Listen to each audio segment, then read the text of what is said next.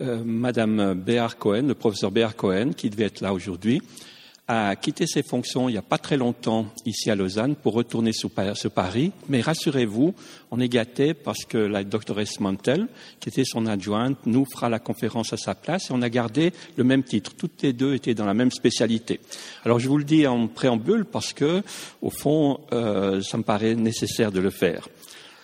Cela étant dit, au fond, si on regarde de quelle manière on peut décrypter l'œil, il y a différentes façons. Moi, je me disais que ça vaut la peine de regarder quel est le point de vue du romancier. Et en particulier, il y a un romancier qui s'appelait Alphonse Carr, que je ne connaissais pas, mais qui était un ami de Victor Hugo. Et il disait la chose suivante, les yeux sont du visage humain la partie la plus noble et la plus importante. Les yeux sont composés de corps, d'âme et d'esprit, ou plutôt, les yeux sont la fenêtre où l'âme et l'esprit viennent se montrer. Vous voyez que c'est une très très belle définition, mais ça n'a pas de quoi satisfaire les ophtalmologues. Plus concrètement, pour chacun d'entre nous, au fond, vous savez bien que l'œil, c'est le regard que l'on porte sur les autres, sur le monde qui nous environne. Mais, mais, pour l'ophtalmologue, c'est quoi? C'est pas seulement l'organe de la vision, mais c'est aussi une fenêtre qui est ouverte, un regard possible sur le reste du corps. Et je ne veux pas aller plus en détail, mais vous savez comme moi que pour bon nombre de personnes se disent, mais après tout, par exemple, la maladie d'Alzheimer, qui est du cerveau, au fond, est-ce qu'il n'y a pas déjà des signes précurseurs qui pourraient se trouver au fond de l'œil? Alors, pourquoi on dit ça? Parce que l'œil n'est rien d'autre que le prolongement du système nerveux central, parce que la rétine qui tapisse le fond de votre œil, eh bien, c'est une partie du système nerveux central qui est reliée au reste du cerveau par le nerf optique. Vous savez comme moi que c'est un organe extrêmement complexe, une subtilité extraordinaire dans son fonctionnement. Et quand c'est aussi subtil que ça, eh bien, il y a des inconvénients, à savoir que ce même œil, il peut être l'objet de différentes affections qui peuvent être toxiques sur la cornée, qui peuvent être allergiques, mais qui peuvent être aussi dégénératives et qui peuvent être également, par exemple, cancéreuses. Peut-être certains d'entre vous en ont fait l'expérience pour vous-même ou pour vos proches. Alors, euh, avant d'aller plus loin, je me dis qu'il vaut aussi la peine, pour savoir ce que va nous dire Madame euh, Mantel, de se référer à Pierre Dac, vous savez, ce fameux humoriste qui était le comparse de Francis Blanche. Alors pour Pierre Dac, me disait, pour voir loin, il faut regarder de près. Et c'est typiquement ce qui se passe dans le travail des ophtalmologues. Alors pour y voir plus clair, eh bien, je vais faire un petit CV de la doctoresse Mantel. Elle nous vient de Zurich, c'est là où elle a fait ses études de médecine. Elle a obtenu très rapidement son doctorat en médecine. Ensuite, elle a envisagé de faire une formation en ophtalmologie et sa première année a été consacrée, comme il se doit, à étudier de la chirurgie générale, à travailler en médecine interne et également en pédiatrie. Et nul doute que ça lui était très utile pour la suite de sa carrière. Puis, elle est arrivée à Lausanne Peut-être va nous dire comment elle arrive à Lausanne depuis, depuis Zurich, mais c'est ici à l'hôpital ophtalmique universitaire qu'elle a fait toute sa formation de spécialiste en ophtalmologie. Et je subodore que votre venue à Lausanne était liée à la réputation de l'hôpital Jules Gonin. Cela étant dit, après sa formation, son titre FMH, elle est partie à, Londres pour faire une formation complémentaire et étudier plus particulièrement les maladies de la rétine. Quand elle nous est revenue avec cette formation complémentaire, elle a été nommée chef de clinique ici à l'hôpital universitaire ophtalmique qui s'appelle également, comme vous le savez, hôpital Jules Gonin. Elle a non seulement travaillé comme clinicienne, ça veut dire les soins aux patients, mais également comme chercheuse. Et cette carrière de chercheuse l'a amenée à être, euh, au fond, chef de projet à ce qui s'appelle ce centre d'investigation clinique ophtalmologique. Au fond, j'aimerais aussi dire que vous savez comme moi que les carrières féminines en médecine sont pas très très simples. Et figurez-vous que Madame Mantel, non seulement elle a réussi à faire sa carrière de spécialiste en ophtalmologie, d'être réputée internationale comme chercheuse, mais elle a été quand même euh, capable d'assumer les multiples tâches d'une mère de famille de quatre enfants. Et avec tout ça, eh ben, cerise sur le gâteau, elle a entamé sa carrière académique et elle a été récompensée par la faculté de biologie et de médecine pour recevoir le titre de maître de recherche et d'enseignement et ensuite l'année dernière d'être privadocent. Donc vous êtes euh, convaincu comme moi que ça doit être quelqu'un de remarquable et qu'on espère beaucoup pour elle que la suite de sa carrière académique soit profitable, non pas seulement pour elle, mais pour nous tous qui avons certainement un jour ou l'autre besoin d'avoir des soins en ophtalmo. Alors maintenant, j'en ai assez parlé et je crois que c'est le moment de lui donner la parole pour qu'elle porte le regard avec nous sur l'œil. Madame Mantel, si vous voulez bien.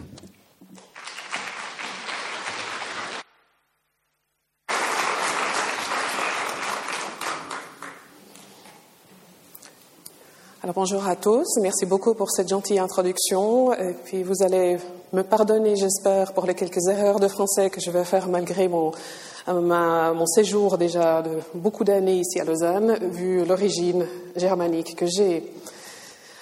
Le euh, sujet d'aujourd'hui est très vaste sur l'œil, et puis vous avez euh, eu dans l'introduction une explication sur les fascinations de l'œil, est-ce que ça euh, signifie pour euh, le philosophe, comme aussi euh, socialement, comme aussi pour l'ophtalmologue.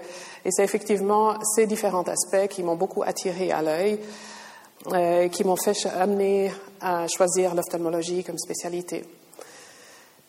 C'est néanmoins, malgré sa petite taille, un monde vaste, l'œil. Ça contient réellement toute la médecine dans ce petit organe. Et il fallait choisir euh, pour cet exposé de quoi on veut parler. Et je me suis dit, comme on parle des big five, donc euh, des grands cinq animaux dans les safaris, il y a aussi euh, les grandes pathologies en ophtalmologie.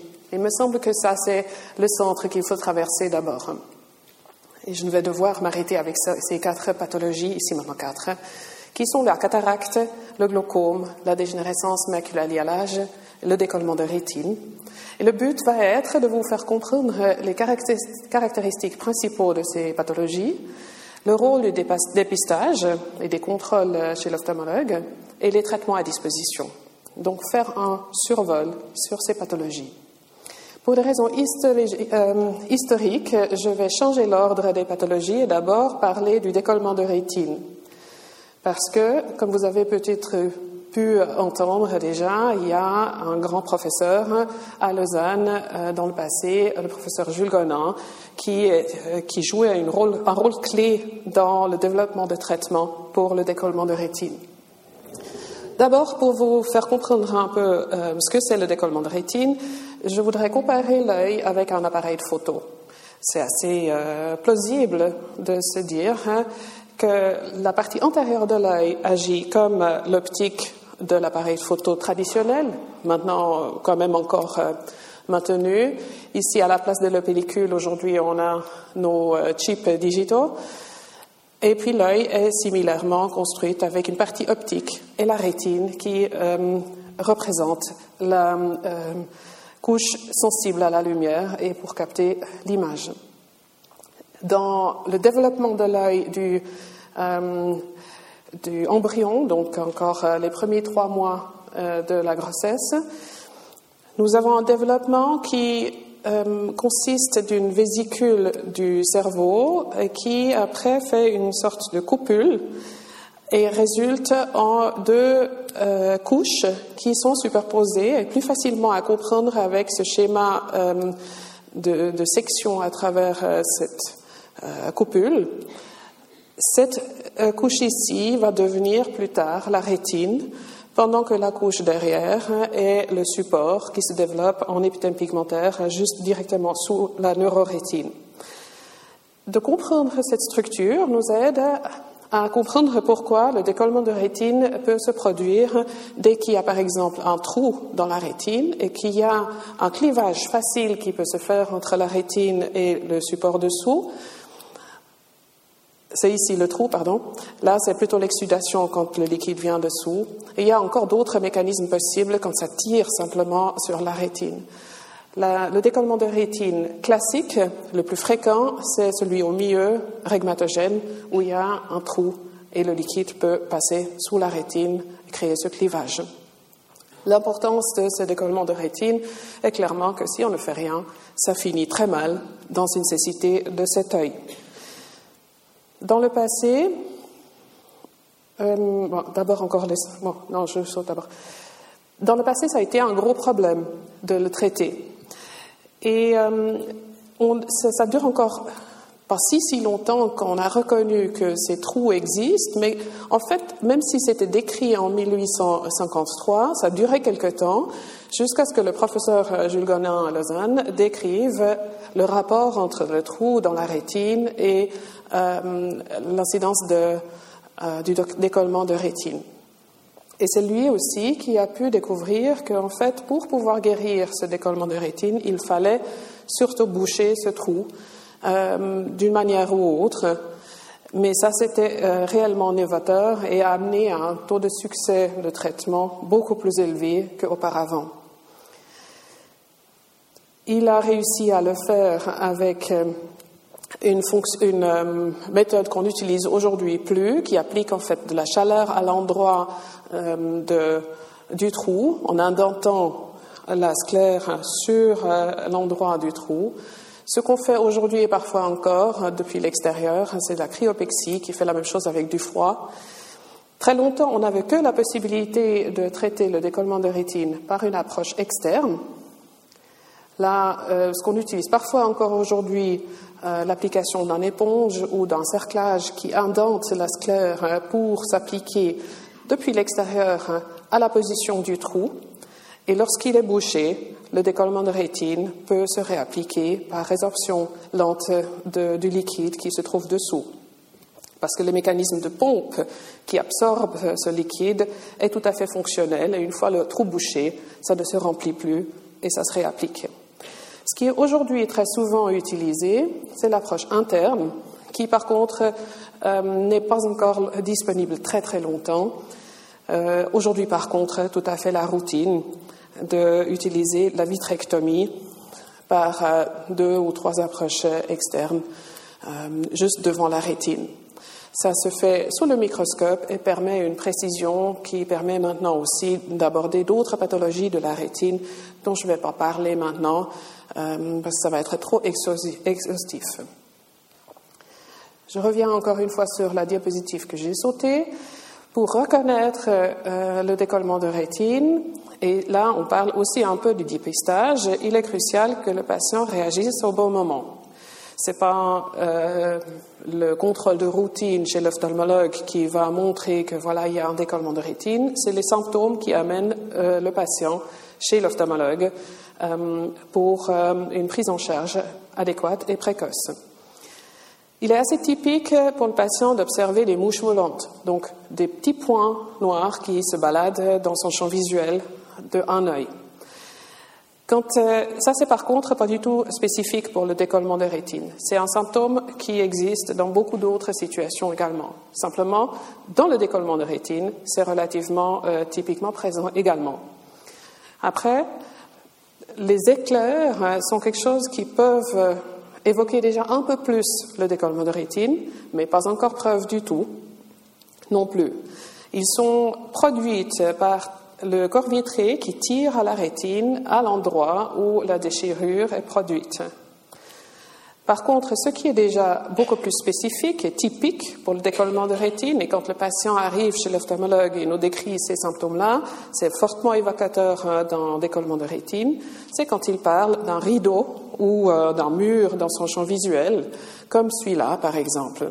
Là, on pourrait très bien s'imaginer que à la face opposée, puisque l'image est inversée dans l'œil, euh, se trouve le décollement de rétine.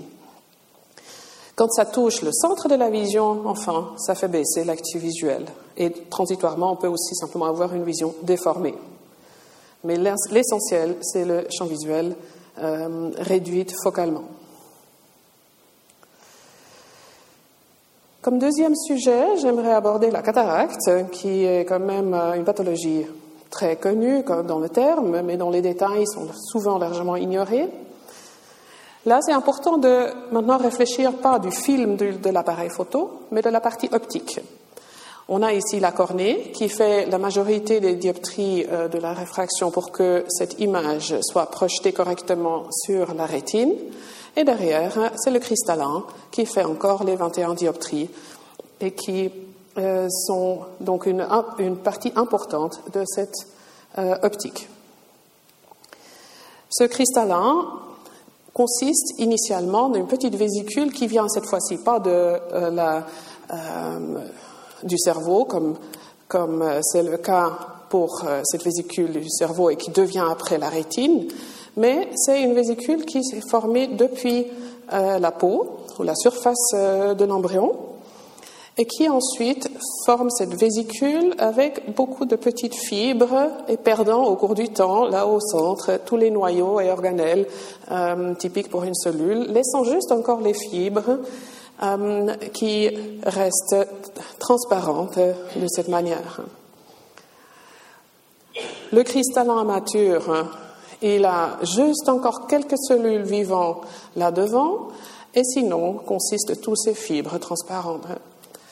Ce qui est important pour la chirurgie, c'est d'avoir un tout petit sac autour qui nous sera bien utile pour placer après l'implant euh, qui va remplacer la puissance réfractive de ce cristallin. On y revient juste après. Ce qui peut être intéressant, c'est de voir juste à quel point c'est fin comme tissu. Le cristallin est suspendu dans l'œil pour qu'il soit bien stable cette suspension est très fine par ces petites fibres de zonules et qui vont vers euh, une partie à l'intérieur de l'œil que vous ne pouvez pas voir de l'extérieur, mais qui euh, non seulement tient ce, cristallin, mais qui contient aussi des fibres musculaires et qui peut agir par euh, l'action de ces muscles sur la forme du cristallin. Et cette forme euh, nous permet finalement de voir ici de loin et ici de près en fonction de l'activation de la musculature ou relaxation de cette musculature où le cristallin prend plus ou moins la forme naturelle, arrondie ou un peu plus aplatie, euh, plane. Ça, c'est une euh, compétence de l'œil qu'on n'arrive pas encore bien à imiter avec toute technique euh, que ce soit chirurgical, optique, euh, de contact euh, ou autre, c'est cette accommodation qui nous permet d'adapter la distance au jeune âge surtout et qui se perd au cours du temps est quelque chose de très précieux et lié au cristallin. Quand maintenant ce cristallin devient opaque, on parle de la cataracte. Les conséquences sont assez variables d'une cataracte à l'autre. Mais ce que nous pouvons globalement retenir, c'est que ça crée par absorption de la lumière à cause de l'opacité assez facilement une image brouillée. Mais parfois, c'est plus caractérisé par cette diffraction où la, lumière n'est pas seulement absorbée, mais distribuée dans toutes les directions. Ça réduit la qualité de l'image, mais aussi ça crée euh, un éblouissement important qui peut être très désagréable. Alors, ça ne veut pas dire que l'éblouissement est toujours présent dans toute cataracte, et inversement non plus, le brouillard pas non plus toujours dans toute cataracte, mais ce sont des symptômes relativement caractéristiques. Ça, c'est maintenant une pathologie où, quand les symptômes arrivent, il n'y a aucune urgence, contrairement au décollement de rétine, où si on laisse aller les choses, ça peut seulement s'empirer et réduire le pronostic. Dans la cataracte, on a du temps. Les symptômes vont guider le traitement. Plus ça devient gênant, plus on va bouger vers l'opération. Et c'est à l'ophtalmologue de faire le diagnostic différentiel. Il va regarder à la lampe à fente principalement. C'est une pathologie qu'on va identifier très, facilement quand on examine avec euh, le microscope. Donc ça, c'est cette lampe à fente, euh, l'œil. On a juste besoin de dilater un peu pour reconnaître les détails. Et ça, c'est par exemple une opacité euh, en utilisant, dans le cristallin en utilisant une lumière sous forme de fente qui vient de à gauche, traverse là la cornée. Ensuite, la chambre antérieure, c'est l'espace entre la cornée et le cristallin. Et ensuite en traversant le cristallin nous révèle que là au centre, la transparence est perdue et que c'est une cataracte nucléaire. C'est pas la seule forme de cataracte et je vous présente encore une autre forme, euh, mais il y en a encore plusieurs. Là, on a une cataracte où c'est tout en arrière, euh, au niveau de cette capsule que je vous ai mentionnée comme structure très fine entourant euh, le cristallin où se trouve cette opacité au centre et facilement entraînant un éblouissement? Ça serait donc typiquement une situation qui va être amenée à la chirurgie. Quand la cataracte est beaucoup plus avancée, et chez nous on en voit rarement, mais euh, c'est quelque chose qu'on voit quand même encore régulièrement dans des, dans des pays en développement, ça peut produire une pupille blanche où on n'a même pas besoin de microscope pour pouvoir dire que ça c'est une cataracte. D'où vient le nom? Parce que cette cataracte, c'est finalement cette chute d'eau euh, qui décrit cette euh, face blanchâtre euh, dans la pupille. Quand on opère la cataracte, aujourd'hui, on utilise une approche par micro-incision qui mesure, ça dépend un peu de la technique, de, 2 mm, 2 mm,4 dans la cornée.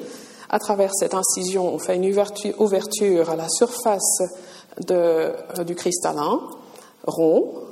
Une fois que c'est fini, euh, on va faire un siphon avec euh, l'instrument qui est la phacoémulsification et puis travailler tranquillement euh, toute cette masse du cristallin afin de libérer entièrement le sac. Ce sac, structure toute fine, on essaye de laisser en place s'il n'y a pas de complications, parce que ça nous servira comme support pour euh, la lentille qui euh, aujourd'hui peut être insérée de façon pliable euh, et ainsi nous permet de garder l'incision principale très petite, ce qui va aider clairement à la guérison après et aussi à la réfraction sans trop d'astigmatisme. C'est un survol, c'est rapide on passe déjà au glaucome. Le glaucome se différencie d'une autre manière hein, euh, de ces pathologies qu'on a mentionnées jusqu'à maintenant.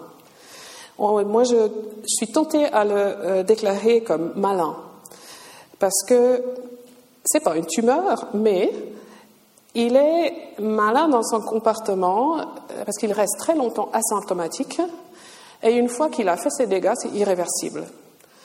Donc, très important ici de dépister le plus tôt possible dans l'évolution. Et ça, c'est le grand défi euh, du glaucome.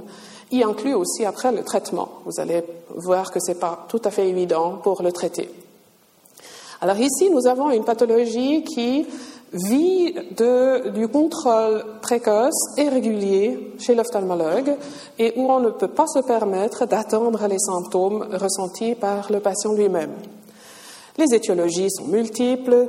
Euh, il y en a plusieurs qui influencent après aussi le choix du traitement, mais ce n'est pas le point le plus important à regarder euh, maintenant.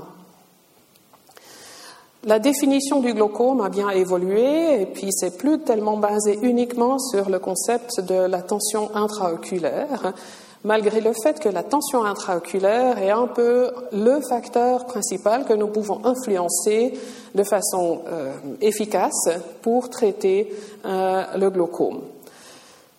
Et très souvent, c'est effectivement la tension intraoculaire qui est à la base de cette définition de la neuropathie optique dégénérative progressive, euh, mais pas toujours, toujours. Il y a d'autres facteurs également clairement, l'âge joue un rôle.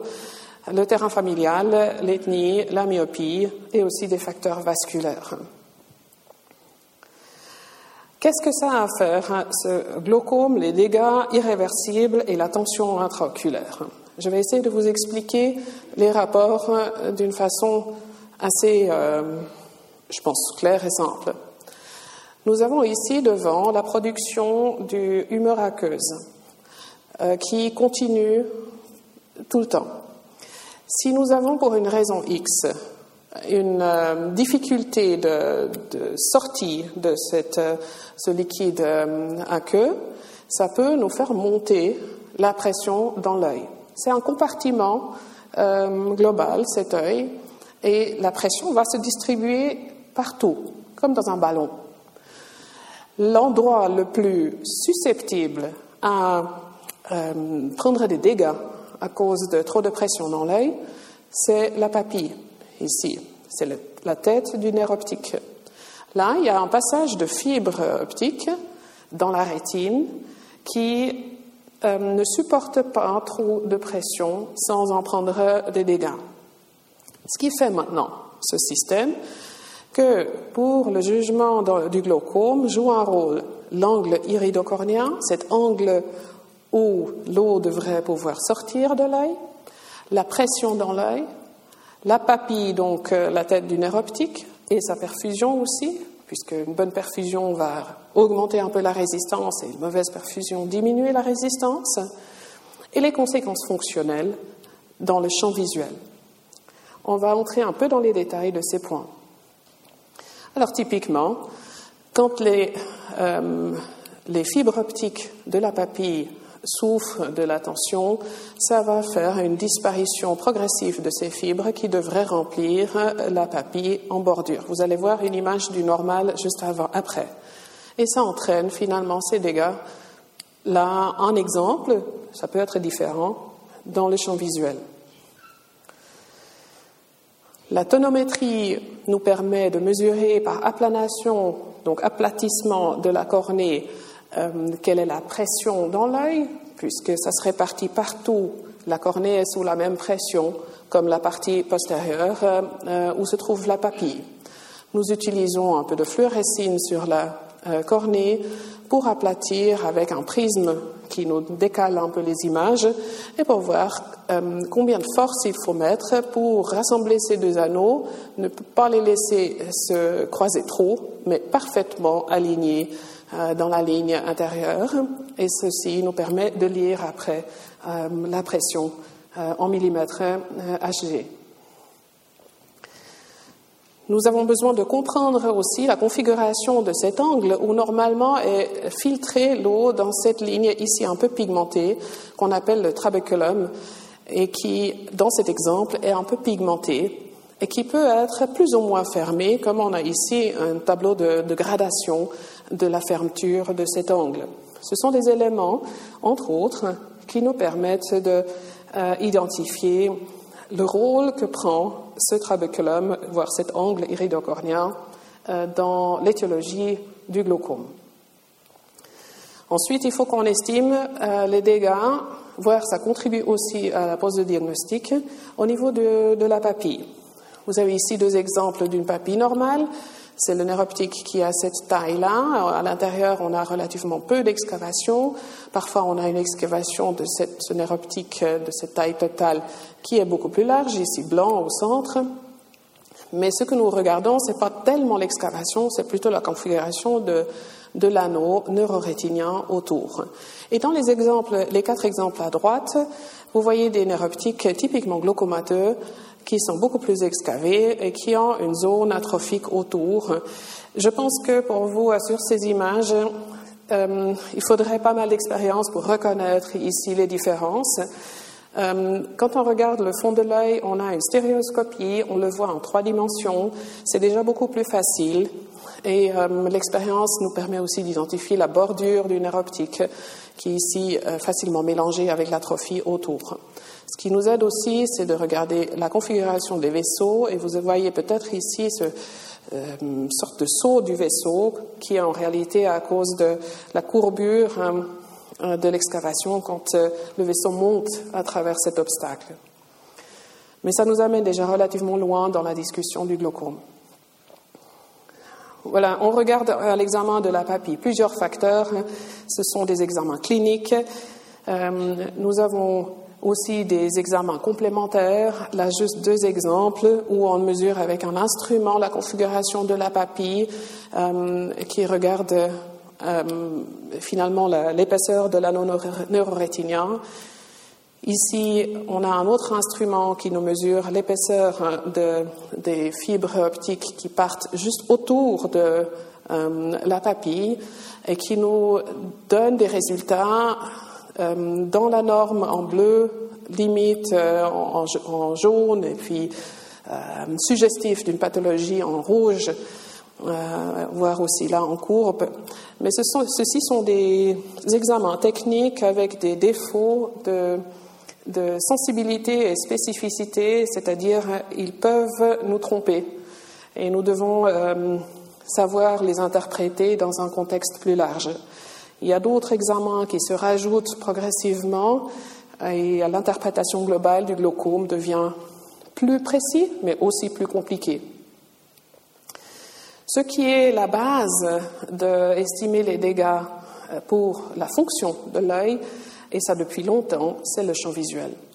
Et le champ visuel, là maintenant, à 30 degrés, en réalité, il est beaucoup plus large, mais à 30 degrés, il est le plus parlant euh, pour nous identifier si c'est typiquement euh, un dégât pour le glaucome ou pas. Ce qui est très typique dans le glaucome, ça ne fait pas le brouillard général comme on a vu dans la cataracte, où c'est diffus. Ici, c'est au contraste des endroits qui voient d'autres qui ne voient pas du tout.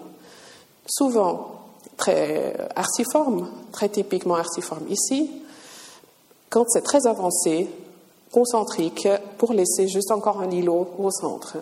Ce n'est pas toujours le centre qui est préservé très longtemps, mais fréquemment, euh, c'est des événements qui se passent autour de l'acte visuel central et malheureusement souvent inaperçus par le patient. D'une part parce qu'il y a l'autre œil qui peut compenser, d'autre part aussi parce qu'il y a des mécanismes de compensation du cerveau qui font qu'on ne se rend même pas compte que ça manque.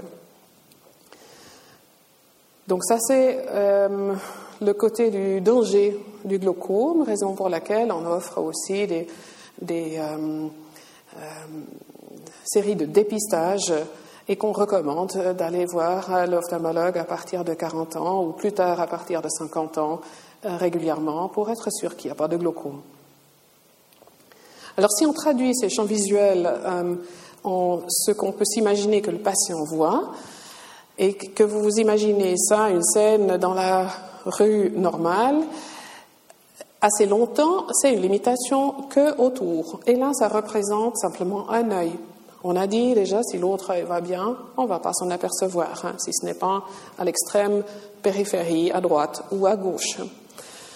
Et puis, au cours du temps, ça avance de plus en plus. Et puis là, en général, euh, les gens ont quand même clairement des problèmes pratiques, qu'ils se heurtent à des objets qui sont dans leur chemin ou qu'ils n'ont pas vu, ou qu'ils sont surpris de tout à coup avoir une personne devant eux qu'ils n'ont pas vu venir de côté.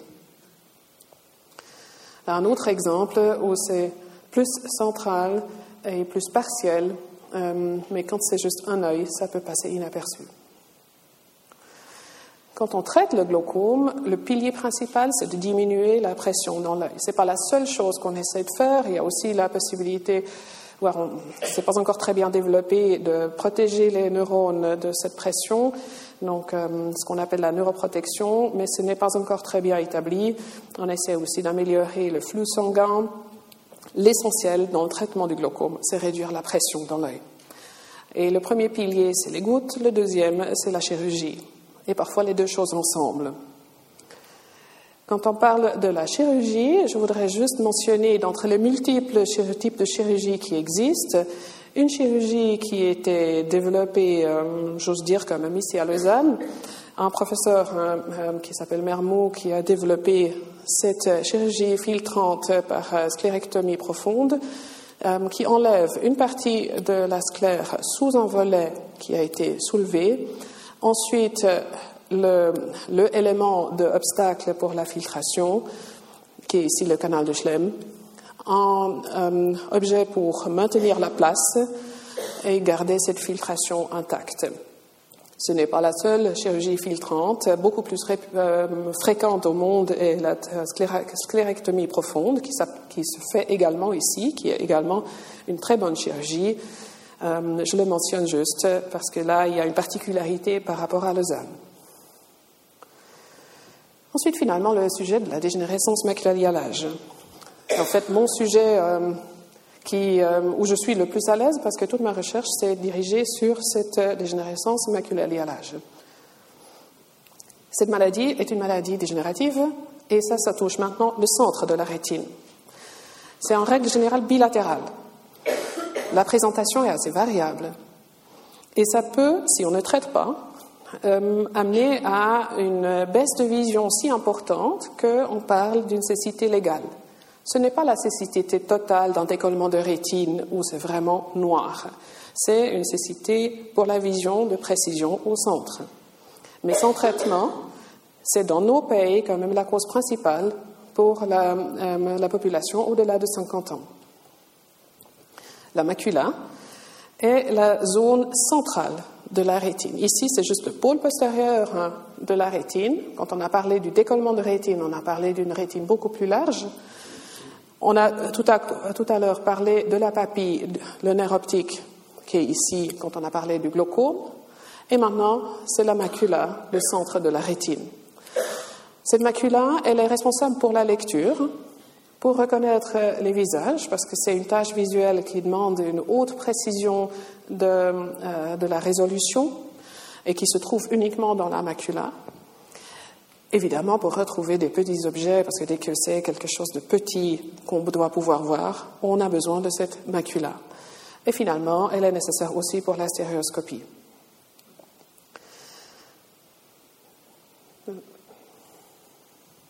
C'est une pathologie très très fréquente, d'autant plus quand on avance avec l'âge. La courbe de euh, prévalence, donc de la fréquence euh, de pathologie présente dans la population, elle augmente de façon exponentielle. On peut parler de à peu près un tiers des personnes au-delà de 85 ans, mais ce sont seulement des signes de n'importe quelle forme qui se présentent avec une telle fréquence dans la population. Heureusement, c'est qu'une partie de ces euh, personnes qui vont souffrir d'une forme de DMLA qui euh, diminue vraiment la vision euh, centrale. Ça s'est représenté par cette courbe rose. Et seulement encore une partie de ces-là vont finir avec une baisse d'activité visuelle très importante. Donc, DMLA, c'est pas la même chose comme le verdict de perdre la vision totalement. Les facteurs de risque sont principalement au niveau de l'âge. Et très longtemps, c'était que ça qu'on connaissait. Depuis une dizaine d'années, on a compris qu'il y a une multitude de facteurs génétiques qui jouent un rôle également, malgré le fait que ce n'est pas une maladie héréditaire. Mais des variations de la constellation génétique jouent un rôle pour avoir plus ou moins de risques à développer euh, la maladie, que ce soit la forme précoce ou la forme plus avancée. C'est plus fréquent, chez les femmes que les hommes. Notre race est plutôt plus à risque. Et puis ensuite, des risques moins importants sont ceux qui sont finalement modifiables. Qui veut dire la nicotine, euh, une nutrition pas très saine, qui est pauvre en facteurs antioxydatifs, euh, lutéine et finalement aussi les, ce que je n'ai pas mentionné ici, euh, les acides lipidiques poly euh, insaturé, oméga 3. Plutôt euh, des États-Unis euh, vient ce facteur d'obésité. Ce n'est pas tellement reproduit chez nous, mais il y a aussi une coïncidence avec des facteurs cardiovasculaires comme l'hypertension artérielle, où on ne sait pas très bien si c'est vraiment une cause ou si c'est quelque chose qui est juste lié par le facteur de l'âge. Alors ce qui est important dans cette liste, c'est que la majorité des facteurs, nous ne pouvons pas influencer. Et ça vaut la peine d'influencer le reste, mais ça fait, ma foi, juste une petite partie. La pathologie est compliquée. Contrairement au décollement de rétine, où c'est principalement le trou qu'il faut boucher, ici, on a une pathologie qui est multifactorielle. Et ce, schéma est largement simplifié. Et même si je vous mettais un schéma qui essaye d'inclure tous les facteurs qu'on a compris à ce jour, on n'a encore pas tout compris. En gros, c'est compliqué. Mais on a des facteurs qui sont liés à l'âge, qui sont du matériel de, déchets qui s'accumule, qui fait pas du bien à, la structure cellulaire, un flux sanguin qui est réduit, des dépôts de, matériel entre les cellules euh, qui jouent un rôle. Ensuite, des facteurs environnementaux, nutrition par exemple, nicotine, lumière, euh, plusieurs facteurs. Et finalement, cette génétique qui influence aussi euh, le degré et la manière de, la réponse inflammatoire à tous ces autres facteurs. Au centre de la pathologie est l'épithème pigmentaire. Ça, c'est la structure d'une couche de cellules sous la neurorétine. C'est cette structure que je vous ai montrée au début euh, dans l'embryologie de, euh, de, la rétine, qui est la coupole extérieure, en fait, dans cette coupole de, de, la rétine qui s'applique à l'intérieur dedans. Et dans l'avancement de la maladie, ça forme d'abord des druses et des changements de l'épithème pigmentaire, et ensuite, progressivement, en direction de l'atrophie ou de la néovascularisation. Et là, on va faire la grande distinction. Druses et remaniement de l'épithème pigmentaire, on parle des formes plutôt précoces. Atrophie, c'est une forme avancée, mais atrophique. Et néovascularisation, c'est une autre forme euh, avancée. Et on va donc séparer ces différents stades et formes pour nous simplifier la description de cette pathologie qui a des visages extrêmement variables. La forme précoce, qui est pas encore compliquée, des druses et remaniements pigmentaires, et ensuite les deux formes tardives, atrophique et exudative. Quand vous entendez parler de la forme humide ou sèche, c'est légèrement différent dans le sens que la forme exudative, et vous allez le comprendre après dans l'exposé, elle est la forme humide, ça c'est clair. Mais la forme sèche peut être, le terme peut être utilisé pour la forme précoce comme aussi pour la forme tardive avancée, ce qui n'aide pas tout à fait dans la compréhension de quoi on parle réellement. Moi, dans mon exposé, je vais maintenant parler de la forme précoce et atrophique et néovasculaire en évitant ces termes secs, ou humides.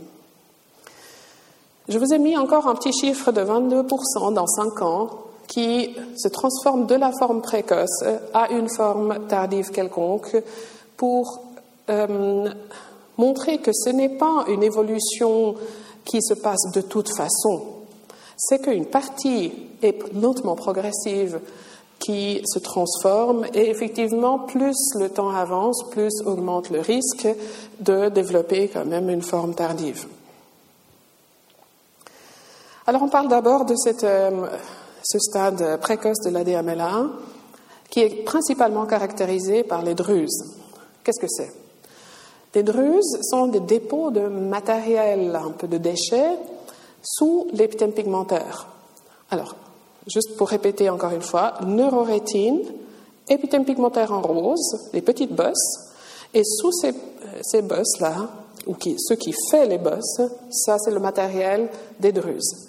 Ce n'est pas une molécule spécifique, c'est un mix de différentes substances qui s'accumulent et qui gênent euh, par sa composition et par son existence et épaisseur le métabolisme qui doit se passer entre l'épithème pigmentaire et la couche vasculaire encore dessous.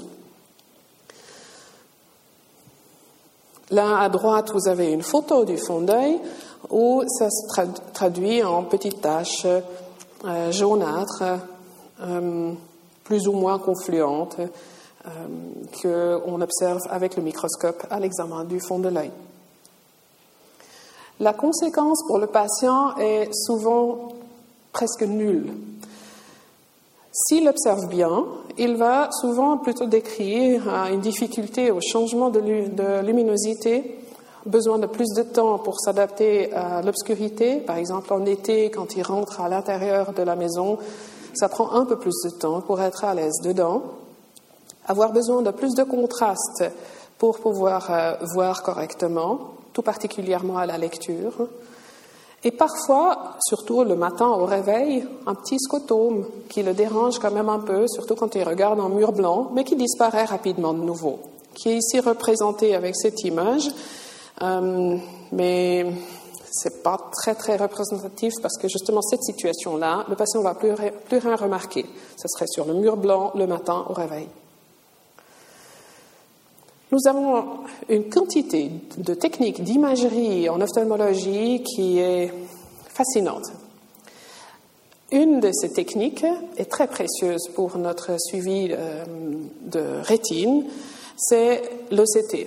OCT, ça représente la tomographie à cohérence optique, euh, Optical Coherence Tomography, OCT.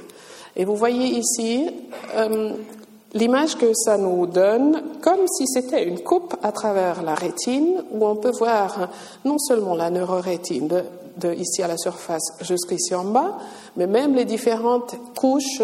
En fait, il y a une dizaine de couches dans cette rétine, selon la listologie, qui peut être retrouvée dans cette image. On ne va pas entrer dans ces détails-là, mais vous voyez très joliment ces bosses de l'épithème pigmentaire, la dixième couche en profondeur, qui correspond à ces druses.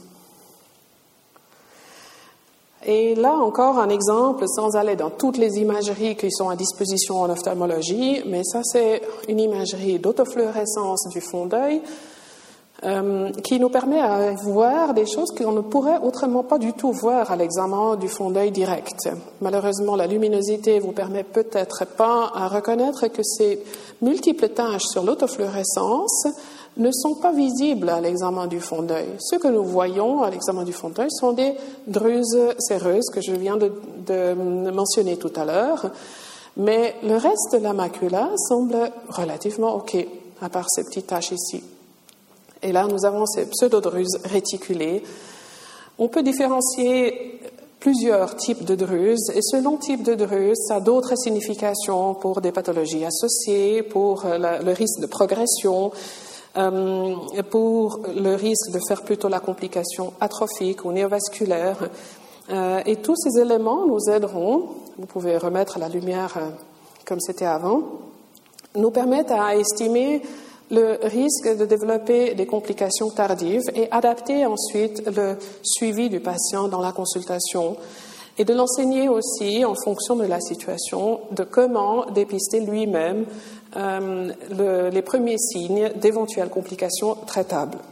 Donc ça, c'est l'importance du dépistage précoce de la DMLA.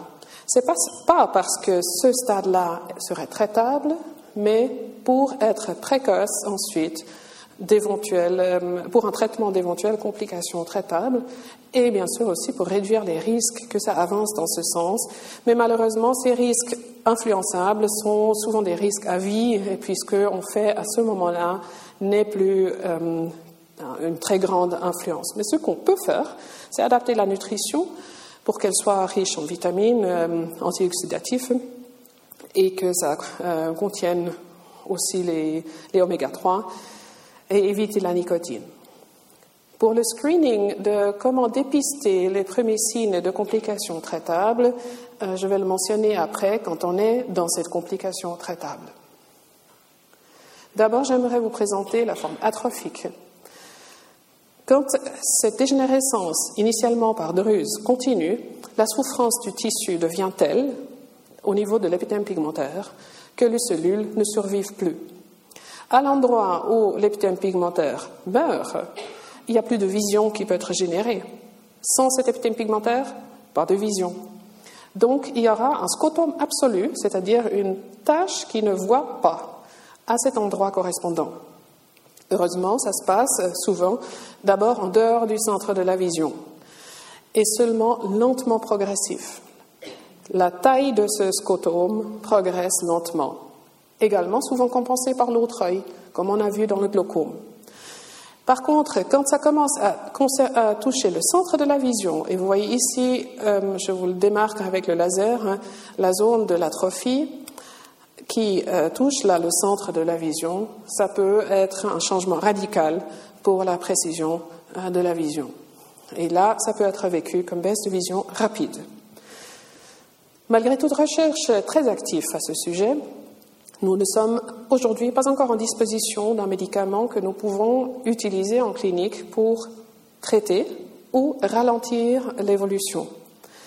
Il y a une phase 3 euh, d'études qui est en cours, c'est-à-dire c'est la dernière phase pour euh, permettre à un nouveau médicament d'arriver sur le marché. Et celui-là, malheureusement, pas encore miraculeux, mais il nous permettra peut-être dans quelques années de au moins freiner un peu cette évolution. mais malheureusement pas stoppé. La conséquence euh, du scotum absolu que je vous ai mentionné peut être imaginée comme ceci. Vous avez ici l'atrophie sur l'examen du fond d'œil et en correspondance le scotum absolu au centre de la vision. Et la progression, comme je vous l'ai déjà un tout petit peu dit, souvent en dehors de la fovea d'abord, donc en dehors du centre de la vision, progressivement confluente, faisant là un fer de cheval, cercle, et puis finalement, ça prend aussi le centre. Et là, c'est la grande baisse de vision. Néanmoins, même dans ce stade-là, ça peut être très gênant quand ça touche la ligne horizontale en raison de la lecture. On n'a pas besoin que uniquement du point central, mais quand même d'une ligne un peu plus large horizontale pour pouvoir lire confortablement. D'ailleurs, c'était une euh, technique d'imagerie en géographie euh, qui joue un grand rôle dans euh, le dépistage de complications néovasculaires, comme on va le voir après. Quand ça avance beaucoup, ça peut nous laisser un scotum très large dans les deux yeux. Et là, vous imaginez bien que l'handicap visuel est important. Euh, la démarche euh, la plus utile que nous pouvons aujourd'hui proposer aux patients, c'est de euh, revoir avec notre service spécialisé de basse vision quel outil complémentaire peut rendre service. Ce n'est pas forcément une canne blanche, c'est pas forcément qu'une loupe. Il y a beaucoup d'autres outils qui sont basés sur l'agrandissement de l'image, sur l'augmentation du contraste, l'éclairage, réaménagement de la maison, euh, privilèges de transport, bibliothèque sonore et, encore d'autres. On passe à la DMLA exudative, souvent appelée aussi humide.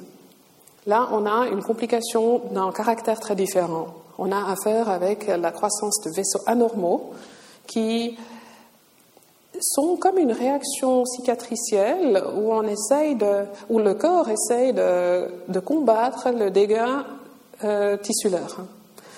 Malheureusement, ces vaisseaux anormaux qui poussent amènent beaucoup plus de problèmes que, solutions pour les, cellules en souffrance. Ils sont pas étanches, ça exsude, ils saignent, il y a de, matériel du sang qui sort, de lipides, et pour finir, ça forme une cicatrice qui euh, gêne énormément la rétine pour pouvoir fonctionner. Quand c'est tout au début, les petits vaisseaux anormaux, ça fait typiquement des distorsions de l'image. Vous allez comprendre tout à l'heure pourquoi. Et ensuite, assez rapidement, une baisse d'activité visuelle. C'est la forme assez agressive de, de la DMLA, et heureusement, on a un traitement pour cette forme si agressive. Là, un schéma pour vous montrer d'où viennent ces vaisseaux. La neurorétine ici en haut, l'épithème pigmentaire que je vous ai mentionné plusieurs fois, là, la couche de euh, une euh, couche de cellules euh, ici soulevée. Les vaisseaux anormaux qui ont pénétré une petite membrane limitante euh, et qui forment la membrane néovasculaire et qui viennent de la couche vasculaire sous la rétine, qui s'appelle choroïde. Quand on fait une angiographie à la fluorescine, qui est une sorte de photo après injection d'un colorant dans la veine du bras. Et puis, lors de ce passage de, ce colorant, on peut euh, voir la perfusion, la dynamique de cette perfusion et aussi la fuite de ce colorant dans le tissu. On peut apercevoir la structure de cette membrane vasculaire. Euh, pas vraiment vaisseau par vaisseau, la résolution ne nous suffit pas, mais on peut reconnaître la structure typique de ce lacis vasculaire. Aujourd'hui, on a encore une technique euh, encore plus moderne, mais pas forcément plus, plus précise, euh, qui est une angiographie sans injection de colorant. Mais ça, c'est le, pilier encore à ce jour pour le diagnostic. Vous avez vu tout à l'heure aussi l'OCT, quand je vous ai montré les bosses de, euh, des druses et l'ECT nous permet de voir très bien l'accumulation de liquide dans la rétine ou bien sous la rétine qui sont les conséquences de ces vaisseaux anormaux, mais c'est l'œdème qui finalement fait que la vision est déformée et euh, réduite. Et là, un schéma bien sûr exagéré, mais ça, ça vous montre cette déformation en vague. Euh, souvent, les gens disent que lorsqu'ils lisent, c'est comme si les lettres dansaient. Euh, et puis c'est hautement désagréable. Heureusement, si inquiétant pour les gens que ça les amène assez rapidement chez l'ophtalmologue. Et ça, c'est le centre ou l'élément le, plus important d'arriver précocement chez l'ophtalmologue pour pouvoir avoir un, bon résultat du traitement. Raison pour laquelle on encourage les gens à utiliser un moyen de dépistage euh, pour voir ces déformations précocement. Ça s'appelle la grille d'Amsler. Et on est de nouveau à Lausanne. Vous voyez, je suis quand même un peu fière de Lausanne. C'est le professeur Amsler, euh, qui a été professeur ici à Jules Gonin, qui a développé cette grille d'Amsler pour permettre aux gens de euh, découvrir quand les lignées sont euh, aperçues comme déformées. En réalité, ils sont droites, mais le patient voit quelque chose de déformé, plus ou moins associé à un scotome, comme ici représenté par la tache noire. Si tel est le cas, c'est fréquemment, pas toujours, mais fréquemment lié à la dégénérescence maculaire liée à l'âge, et nous recommandons aujourd'hui de faire un contrôle dans les deux semaines qui suivent pour pouvoir amener le patient rapidement au traitement disponible. Parce que si ça ne se fait pas, la membrane vasculaire, ici encore en dehors du centre de la vision, progresse, je parle un peu long, hein, euh, vers le centre, et puis devient plus en plus grand, associé à une perte de vision importante. Et ça, c'est une courbe des études multicentriques euh, pour les bras sans traitement. À l'époque, quand on n'avait pas encore de traitement, on devait le comparer. Et là, on a des jolies informations pour savoir à quelle vitesse, dans la moyenne, on perd l'actu visuel si on ne traite pas. À la fin, ça donne des cicatrices euh, de ce style. Heureusement, aujourd'hui, un traitement à disposition.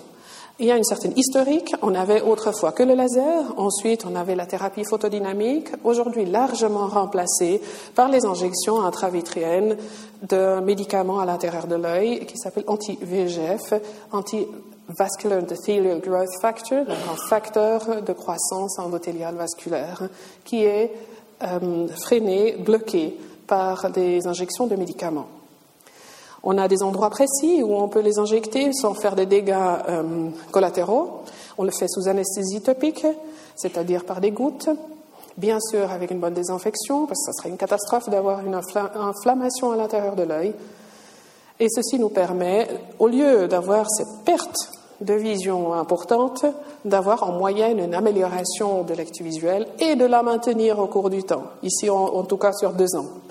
Alors qu'après sept ans, souvent ça baisse finalement quand même un peu, mais ça reste encore largement mieux que rien faire. Là, un exemple, vous voyez comment c'est efficace après peu d'injections de chasser euh, le jet de liquide dans la rétine pour lui rendre sa forme pratiquement physiologique, donc normale, et avec ça aussi une amélioration de la vision dans la mesure du possible selon les dégâts qui sont déjà installés. Le besoin du retraitement est très variable d'une personne à l'autre et nous nous basons maintenant sur des critères à l'examen et des différents examens complémentaires pour déterminer si un patient doit être retraité ou pas. Et là, je vais faire un peu vite, mais quand même le mentionner parce que nous avons eu le privilège à Lausanne de contribuer aussi à cette, ce développement-là. On a pu euh, trouver une réponse à cette difficulté ici qui est le fait que c'est un traitement chronique, répétitif, dans une pathologie fréquente, et que se rajoutent encore euh, régulièrement des nouveaux cas, avec très peu qui sortent du traitement. Donc c'est une énorme charge, non seulement pour le patient individuel qui doit revenir tout le temps à la clinique, mais aussi pour l'institution euh, de santé et finalement pour la société, avec des coûts très élevés.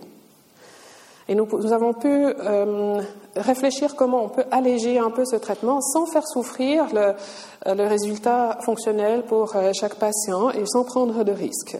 Ce sont des publications qui ont résulté et nous avons pu développer un, type de retraitement qui permet de mieux planifier en avance, mais selon besoin individualisé de chaque patient, euh, comment on doit le traiter, à quel intervalle surtout, euh, en appliquant simplement le principe de mesurer d'abord combien de temps ces injections tiennent et après adapter cet intervalle dans un plan de retraitement euh, de multiples injections et ajustées au cours du temps régulièrement. Ça semble simple, néanmoins, ça a quand même euh, un peu révolutionné notre prise en charge pour pouvoir gagner cette magnifique amélioration de la vision. Ça, c'est un autre critère de l'ECT. mais avec beaucoup moins d'efforts pour le patient comme aussi pour la clinique, qui se compare ici avec les études initiales qui ont utilisé chaque mois visite et injection. Ensuite, euh, deux schémas qui sont très traditionnels, très répandus au monde, et notre schéma qui nous permet d'appliquer le même nombre d'injections, mais avec beaucoup moins de visites et donc moins de ressources nécessaires. Je rappelle par contre que le pilier, c'est pas euh, c'est pas la technique de comment on retraite. Euh, tous ces schémas sont valables pour autant que c'est fait correctement, mais le pilier, c'est le dépistage précoce pour avoir le meilleur résultat possible avec ce traitement. Et pour finir, très rapidement, je vous ai mentionné que ces quatre grandes pathologies de l'ophtalmologie. Mais ça, ce sont tous les domaines euh, de multiples pathologies dans chaque domaine qui sont importantes dans l'ophtalmologie. Et ce que je trouve fascinant aujourd'hui dans l'ophtalmologie, c'est qu'on est au front avec beaucoup de, recherches. Ici mentionné que quelques-uns qui sont euh, souvent euh, débattus. Un peu moins connus peut-être euh, les grands avancements dans l'imagerie qui se font en ophtalmologie. Ça, c'est un avantage magnifique que nous avons parce que nous avons cette transparence de tissu et que nous pouvons aborder avec ces imageries les structures euh, tissulaire. Euh, ce que vous entendez le plus fréquemment, c'est la thérapie génétique, les questions de prothèse de la rétine, où l'ozone joue aussi un rôle dans le développement, euh, et les cellules souches. Une chose que j'ai encore ajoutée, mais qui est actuellement pas beaucoup discutée, c'est la possibilité de créer une supervision au-delà en fait de la vision naturelle euh, parce que la rétine, elle nous permet une résolution plus élevée que ce qui est vraiment utilisé dans la biologie. Euh, il y a des, spécialistes qui perfectionnent la optique de la cornée telle que cette résolution maximale de la rétine peut être utilisée. Et puis cette liste n'est pas exhaustive. Mais voilà, j'espère vous avoir donné euh, un peu le goût de la fascination de l'ophtalmologie et en même temps un côté pratique euh, sur ces grandes pathologies. Et merci pour votre attention.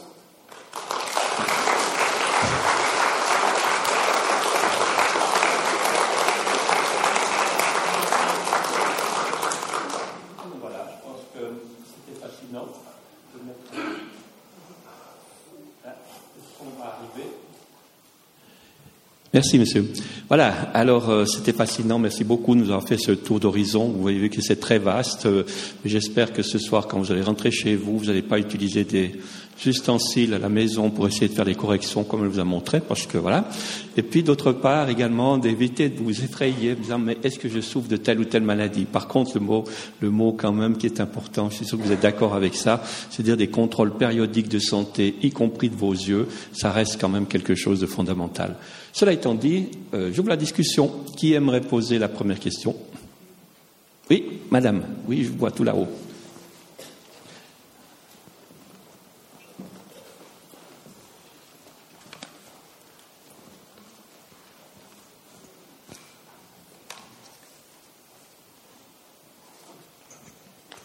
De façon générale, j'aimerais savoir si les troubles de la vue il y a un grand pourcentage qui est héréditaire ou plus tard le mode de vie. Bon, je pense bien que les accidents, c'est encore plus précis, mais c'est souvent les enfants qui commencent à avoir un petit problème, on fait un examen, euh, il y a la myopie, l'autre chose, euh, la presbytie.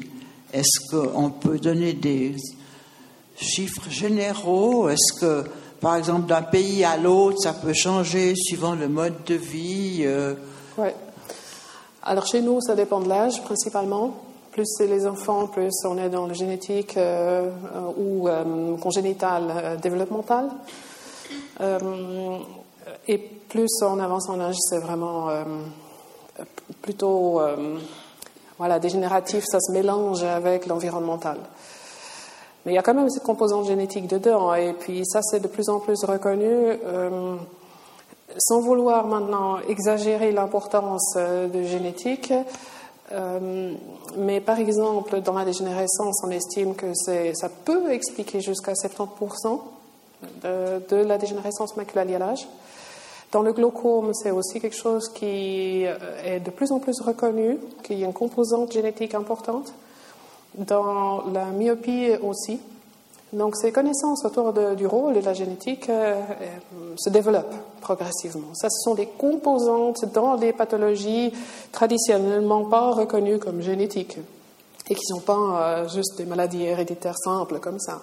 Quand on parle uniquement des maladies héréditaires qui sont possibles d'aborder par thérapie génétique et qui sont monogénétiques. Donc, s'il y a un gène pathologique et ça fait la maladie directement, ça, c'est plutôt des raretés. C'est des petits nombres qui le font. Mais ce sont des, des situations particulièrement touchantes.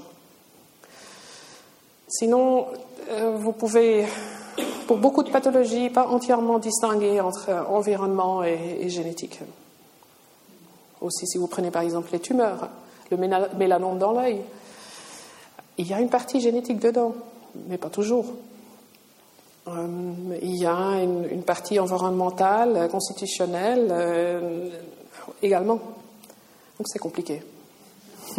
Est-ce que j'ai à peu près répondu à votre question? Merci. Autre question? Ah, Juste peut-être si je peux rajouter. Oui, oui, bien sûr. Puisqu'on a parlé de nos pays. Il y a d'autres pays où c'est assez différent. Si vous allez à peu près dans n'importe quel pays en Afrique, vous avez un pourcentage de, traumatisme beaucoup plus élevé et infectieux aussi, mhm. qui fait une grande partie de, de cécité. Euh, une question voilà. Euh, sur la commutation jour-nuit. Avec l'âge, j'en remarque qu'un euh, conduit d'automobile, c'est pas comme quand j'avais 20 ans. Alors, est-ce que c'est de l'usure comme tout le reste? Est-ce que c'est euh, une maladie et puis on peut faire quelque chose? Et puis la dernière chose, c'est peut-être pas dans votre domaine directement, mais je suis étonné que lors des contrôles que je passe chez mon ophtalmologue, on ne me parle pas, on ne me pose pas la question si la commutation jour-nuit est meilleure ou euh, etc. Euh, alors qu'elle joue certainement un rôle sur la sécurité. Oui, absolument. Euh, alors, pour répondre d'abord à la deuxième question, la loi sur euh, l'aptitude à la conduite a changé l'année passée, est devenue plus sévère dans un sens et un peu moins sévère dans un autre sens pour l'acte visuel central, mais justement des éléments comme ça sont pris un peu plus au sérieux maintenant. Aussi la question de scotome euh, au centre. Quand c'est dans les deux yeux, ça peut être très important et ce n'était pas capté dans le système ancien. Donc là, les choses bougent un peu, mais c'est quand même difficile pour le médecin généraliste d'aborder cette question. Euh, ensuite, pour la spécificité de, pathologies associées à de tels symptômes, euh, il y a différentes pathologies qui peuvent être derrière. Oui, une partie peut être simplement dégénérative sans être une sérieuse pathologie. Mais normalement, on arrive quand même à identifier si c'est plus la rétine, plus la cataracte, plus la cornée, plus. Très souvent, l'adaptation euh, à l'obscurité est plutôt une question de la rétine. Mais quelle pathologie dans la rétine après? Ça, c'est justement la tâche de l'ophtalmologue. La dégénérescence maculaire fait simplement la grande masse euh, de ces pathologies. Euh, mais il y a une multitude d'autres pathologies qui peuvent faire ces, ces, problèmes. Dites-moi, est-ce que vous recherchez relativement systématiquement les déficits en vitamine A pour expliquer la, diminution de cette euh, acuité visuelle nocturne Non, c'est très rare. Hein. Euh, dans notre population d'avoir un déficit de vitamine A. Mm-hmm. il faut euh, quasiment une situation internistique euh, exceptionnelle pour en souffrir. Mm-hmm. Par contre, s'il y a une cécité nocturne inexpliquée, très clairement, là, on cherche. Ouais. Mm-hmm. Très bien, merci. Autre question? Je suis sûr qu'il y en a. Oui, il y en a une ici. Prosper, oui.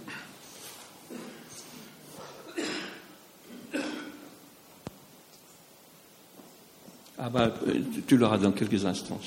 Madame. Oui, j'aimerais comprendre le lien entre la tension artérielle et le glaucome, qui donne comme euh, diagnostic un glaucome basse pression. Euh, pourquoi, où est le phénomène? Vous avez montré quelques images en vitesse, mais je n'ai pas réussi à bien comprendre euh, comment ça se situe. Ouais, je l'ai mentionné seulement très brièvement. C'est une question de résistance du nerf optique euh, quand il est un peu souffrant au niveau perfusion et que la tension artérielle est un peu limite pour le nourrir euh, avec l'oxygène, il est plus susceptible à souffrir de la moindre euh, pression intraoculaire. Hein. Donc même si elle est taxée normale, ça peut déjà être trop pour ce nerf optique. Donc c'est comme comme le sol, euh, si on a un sol fertile, ça fait pousser quelque chose. Un sol qui n'est pas fertile, euh, la même plante ne poussera pas. Donc dans ce style-là, la perfusion prépare le nerf optique à être résistant ou pas. Le glaucome ne serait pas apparu euh, s'il y avait une tension artérielle suffisante C'est possible, oui. Ça peut se mélanger quand même aussi. Merci. Pour monsieur. J'ai lu avec euh, beaucoup de surprise que euh, il y a une tendance à vouloir changer la couleur des, des yeux. Euh, alors, je ne sais pas ce que l'Académie pense. Préférence cosmétique Pas par des lentilles, hein, mais par, par des opérations, donc. Non, des couleurs. Hein. Par les opérations, je ne saurais pas comment.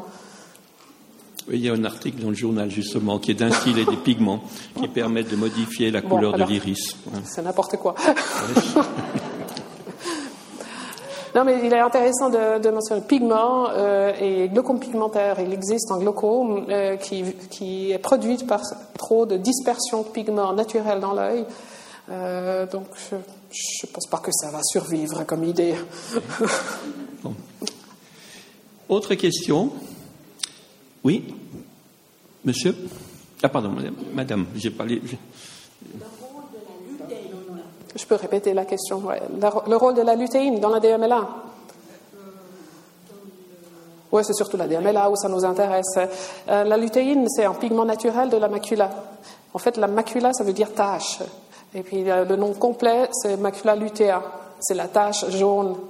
Et euh, le, pigment qui rend cette tache un peu jaunâtre à l'examen du fond de l'œil est justement le pigment qu'on a appelé lutéine.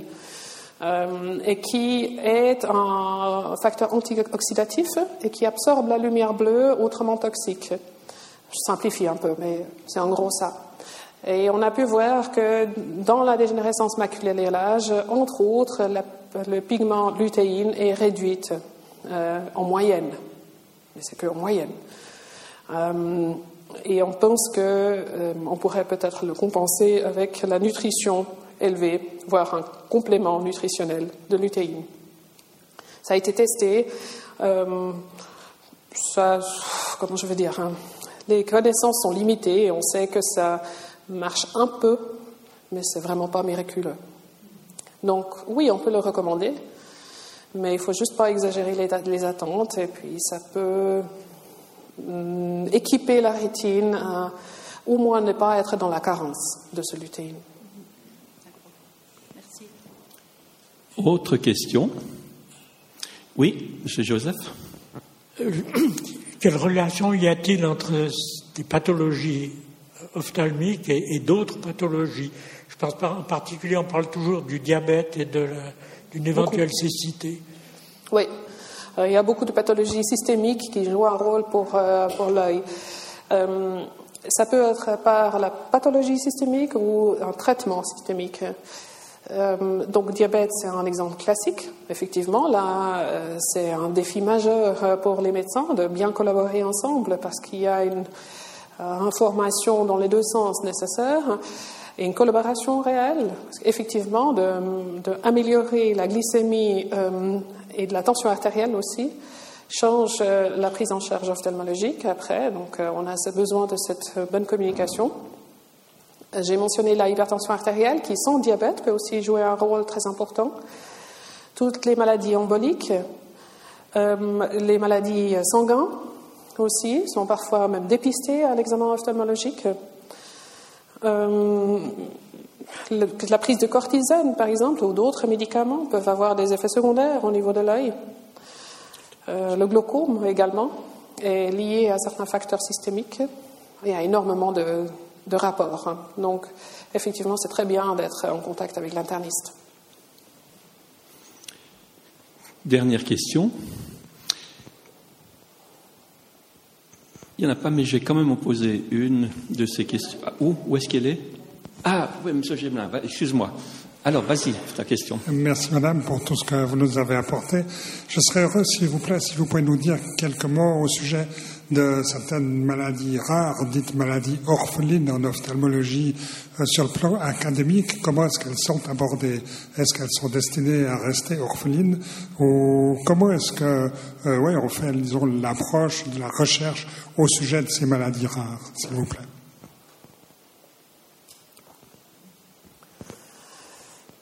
Alors, la recherche, elle est bien sûr un grand défi en raison de la fréquence très réduite de ces pathologies. Euh, il y a différentes approches possibles. Ça dépend un peu de la question qu'on pose.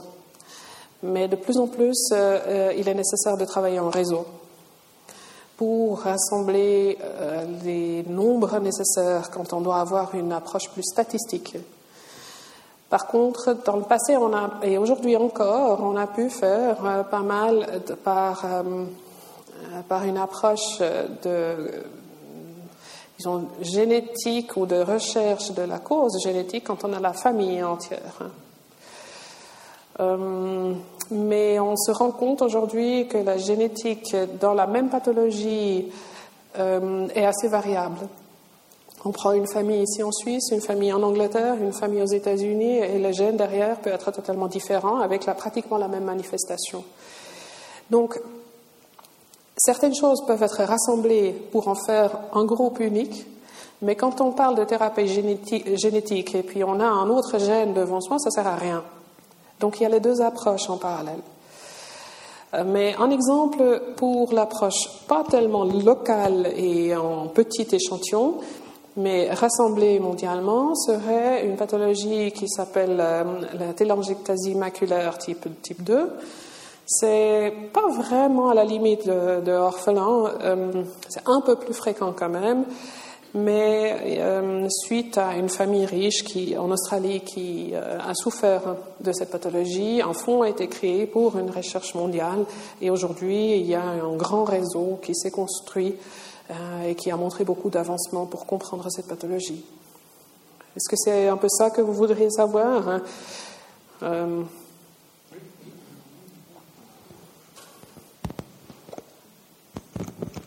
Oui, je vous remercie pour votre réponse qui est tout à fait claire, mais ça montre effectivement que, euh, disons, pour l'approche des maladies orphelines, euh, il y a souvent une question un peu de, de, hasard ou de circonstances qui font que tout d'un coup, il y a une équipe ou un groupe euh, qui va, qui va s'y consacrer, quoi. Si la question est, la question, si le résultat est au hasard, effectivement, il faut des grands nombres et des statistiques. Voilà. Alors moi j'ai encore une dernière question qui est peut-être un peu bateau. Euh, c'est celle de, savoir l'effet de la lumière, notamment des, la lumière des lampes LED sur l'œil. Où est-ce qu'on en est à l'heure actuelle? Parce qu'on nous vante euh, ce type de produit comme absolument extraordinaire pour euh, développement durable, mais est-ce que c'est aussi pour le nôtre, enfin celui de notre vision Ça aurait été la parfaite question pour le professeur Béar Cohen. Oui, oui. Donc euh, tout ce que je vous raconte vient en gros d'elle. Oui, oui. Euh, le LED a une composante de lumière bleue importante, même si c'est aperçu comme blanc ou autre couleur encore. Et le bleu est une euh, longueur d'onde qui peut atteindre la rétine, pour autant que ce n'est pas le cristallin qui le filtre, mais dans un cristallin jeune ou euh, après opération de cataracte euh, transparent, ce n'est pas filtré, et qui a le plus de potentiel à être toxique pour la rétine. En fait, c'est une question de durée d'exposition et d'intensité. Ce que nous ne savons pas, c'est si cette lumière bleue du LED mhm. est suffisant, suffisant, pour induire effectivement des dégâts toxiques sur notre rétine. C'est en voie de recherche. Potentiellement, c'est possible mhm. qu'en fait, ce n'est pas une bonne chose euh, pour nos rétines, et tout particulièrement si une rétine est déjà en souffrance ou, euh, susceptible. Et là, on pense d'une part aux gens qui sont euh, déjà avec une pathologie, ou bien les enfants. Donc pour l'instant, malheureusement, on ne peut pas encore donner une réponse claire et des recommandations claires, mais on devrait quand même se poser un peu plus de questions et encourager euh, les projets de recherche pour euh, investiguer ça un peu plus et peut-être protéger les enfants un peu plus. D'ailleurs, les filtres du bleu dans les écrans existent. Super, merci beaucoup. Je pense qu'on peut l'applaudir beaucoup pour son excellent exposé.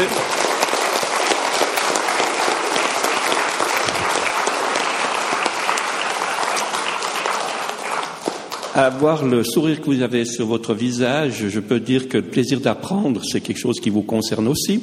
Donc essayez de faire savoir autour de vous, parce qu'il n'y a pas d'âge pour arrêter d'apprendre, et surtout d'apprendre avec plaisir.